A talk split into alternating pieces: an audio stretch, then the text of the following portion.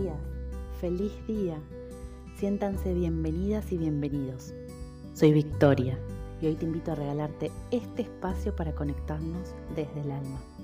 Un podcast que busca que nos podamos compartir desde lo más profundo de nuestra esencia a través del arte, para que podamos plantearnos las cosas de la vida cotidiana de otra manera.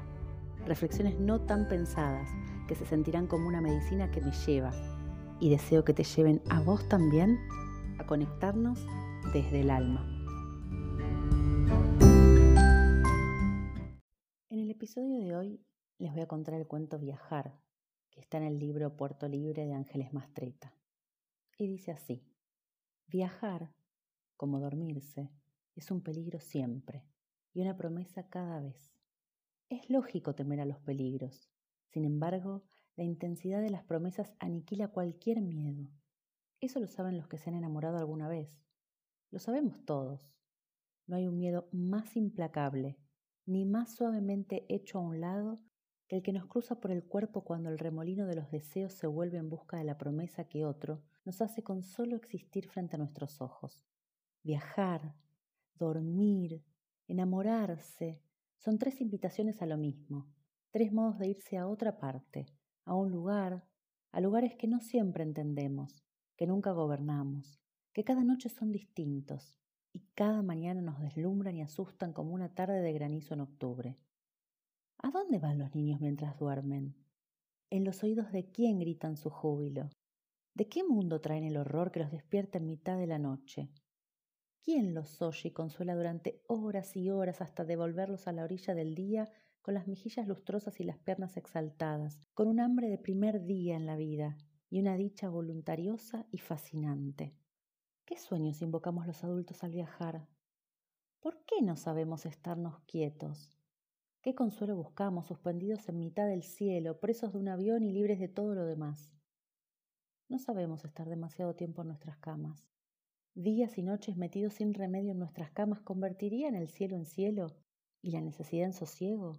¿Podría uno, sin horrorizar a los demás, sin sospechar de uno mismo, quedarse en una cama en lugar de subirse a un avión, tomar un tren, agotar una carretera, ir por la nieve con algo más que un barquillo? Porque hay lugares que uno visita, en su inmensa necesidad de soñar, por los que la nieve se camina en lugar de sorberse. Quedarse en una cama hasta soñar es algo que uno no puede permitirse. Suena el despertador, aparecen los niños con un cepillo. Llega el plomero, llega el teléfono, llega el recuerdo de un hombre que añoramos, silbando una tonada militar en domingo. Llega la peregrina pero incesante certidumbre de que no hay peor pecado que el de omisión.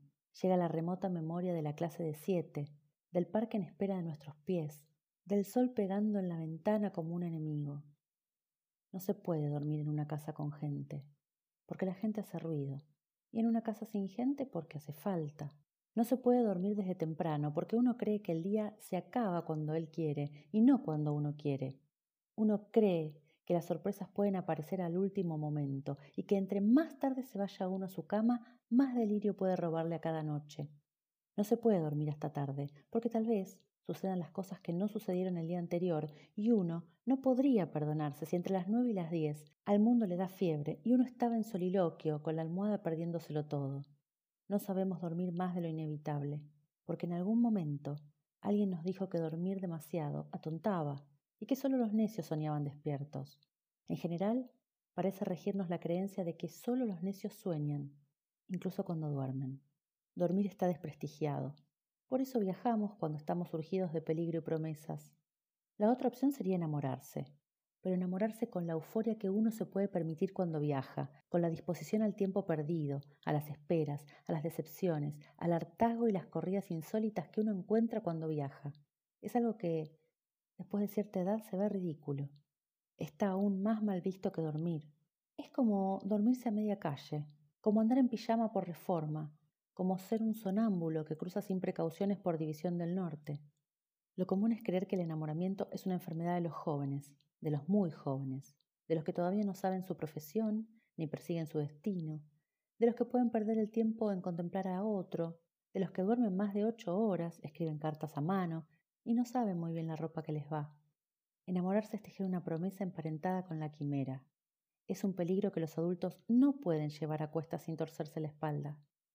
Por eso, cuando se trata de correr riesgos o buscar promesas, lo más seguro es viajar. Viajar, dormir, enamorarse. Quienes me conocen saben que amo viajar, conocer lugares, probar sabores desconocidos, hablar con personas que viven, sienten y experimentan la vida de otra manera, escuchar el sonido de otros idiomas e intentar descifrar qué intentan comunicarme. Dormir también es un placer. Dormir mucho y de corrido es un placer que a medida que la vida nos presenta nuevos retos parece ser un lujo. Y la siesta, la siesta es de esos placeres necesarios que uno debe regalarse para disfrutar más la vida al despertar y poder ser en el aquí y ahora de manera lúcida y consciente. Por eso, si aún no podés permitirte dormir lo que necesitas, si el miedo te paraliza ante el hermoso desafío de enamorarse, acordate siempre que podés viajar. Viajar en tren, en auto, en bici, abriendo un libro, dándote permiso para imaginar, compartiendo una buena charla y también en avión, por supuesto. Me gusta soñar a lo grande, me gusta hacer intenciones creativas y ambiciosas sostenidas en la fe. Si hoy estás acá, compartiendo este momento conmigo, te invito a unirte a mis declaraciones. Que la vida nos encuentre viajando seguido a lugares maravillosos. Que nos demos el permiso de dormir lo necesario para soñar sin miedo y despertar con la fuerza imparable de accionar por lo que envisionamos. Que elijamos siempre el amor. Ojalá te enamores. Ojalá me enamore. Ojalá nos enamoremos. Deseo con todo el corazón que este rato que nos regalamos y compartimos te hayas podido mirar hacia adentro y hayas conectado con tu certeza interna de otra manera. Que hayas disfrutado este viaje espiritual que nace con mi voz para crecer y tomar la forma que ustedes se permitan si eligen entregarse a hacer el camino eterno y de autodescubrimiento desde el alma. Nos escuchamos y conectamos todas las semanas en este podcast para animarnos y sanar juntos.